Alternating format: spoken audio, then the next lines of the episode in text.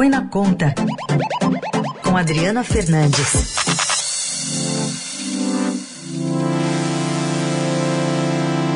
Oi, Adri, bom dia. Bom dia, Raíssen. Bom dia a todos os ouvintes nesse feriado. Bom, vamos falar aqui, Brasília, só lembrando, não é feriado, né? Não é feriado aqui em Brasília, mas a nossa redação aqui está em metade, a redação do jornal é, aqui em Brasília está metade trabalhando, metade não acompanhando o feriado de São Paulo. Tá certo. Vamos começar falando de inflação, Adri, que se a gente olhar o IPCA aqui em junho, é, ficou em 0,53, deu até uma desacelerada, mas se a gente olhar a taxa em 11 meses, 8,35%. Heisen, 12 meses, 8,35% assusta, né? Ontem foi muito comentado quando o IBGE divulgou com críticas. O, a inflação é um tema que pega na população. A população fica atenta e 8,35% em 12 meses é um número que assusta. A gente, no ano passado, viu um processo de queda da inflação que levou a uma redução da taxa de juros da Selic, a taxa, a taxa básica de juros brasileira, para 2%, e os juros com essa inflação, com essa aceleração da inflação, começou a subir. Bom, e é, dá para ver aqui que o maior impacto foi da energia elétrica, conta de luz mesmo. Exatamente, da conta de luz, e ela vai influenciar também o resultado de julho. A expectativa é que suba para 0,85% o, o, a inflação de julho. Eu queria comentar aqui que essa inflação acumulada de 8,35%, ela tem uma importância para as contas públicas, porque esse, esse, esse acumulado até junho é que vai corrigir o chamado teto de gasto, Heisen, aquela regra que impede o crescimento da inflação, o crescimento das despesas acima da inflação. Portanto, quanto maior a inflação, maior será o espaço para o aumento de gastos. Os economistas é, calcularam ontem que vai ser um aumento de 124 bilhões de reais no teto de gasto, o que vai influenciar no ano que vem se o presidente Jair Bolsonaro terá ou não um espaço grande, maior para aumentar os gastos em ano eleitoral será a inflação daqui para frente, que vai corrigir as despesas. O INPC vai corrigir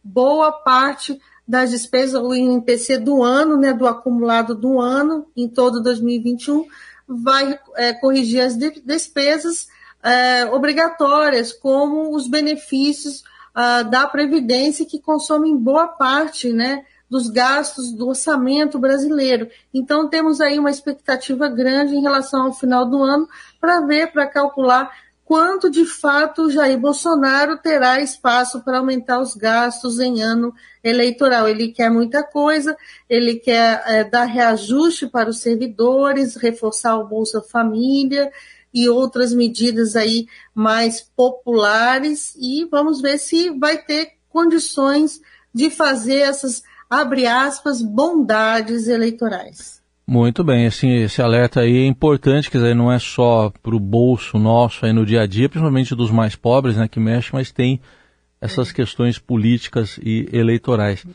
O Adri, queria falar com você também sobre a questão do imposto de renda, né? O ministro Paulo Guedes está reconhecendo alguns exageros. Como é que é isso? Pois é, ele levou aí uma paulada do setor empresariado que se uniu na quinta-feira, na, na, quarta, quinta-feira, contra o projeto do imposto de renda, enviou esses empresários, mais de 120 eh, associações, entidades uh, empresariais, pesos pesados da economia brasileira, enviaram uma carta ao presidente da Câmara, Arthur Lira, pedindo mudanças. Alguns deles não querem nem saber de falar nesse projeto, não querem votar. Paulo, Paulo Guedes, então, foi ontem a São Paulo, passou o dia aí em São Paulo, Heisen, é, conversando, se reunindo com os empresários, e num desses encontros, no almoço, ele acenou que vai tirar as maldades, entre aspas, né? Maldades que os empresários dizem que a Receita Federal colocou no projeto. Trata aí de é, apertos né, na, na forma de cobrar o imposto para fechar brechas de evasão fiscal, sonegação, para ajudar na fiscalização, e o Paulo Guedes acenou com a retirada dessas maldades e ficar o foco do projeto somente na correção da tabela do imposto de renda, da faixa de isenção, do imposto de renda das pessoas físicas, redução maior do, da, da alíquota do imposto de renda das empresas, isso ele também acenou, e insiste, porém, na volta da tributação de lucros e dividendos, que é o que as empresas distribuem para os seus acionistas como um ganho uh, do investimento feito no capital da empresa. Esse item é um item polêmico que os empresários uh, querem uh, reduzir, ou prefere, preferiam até que a isenção que existe hoje fosse mantida, mas eles querem reduzir a alíquota que foi fixada no projeto em 20%. Bom, essas maldades aí então que você relatou, eh, de uma certa forma dá para linkar com o que você falou agora há pouco também. Tem uma questão eleitoral envolvida aí também, não tem?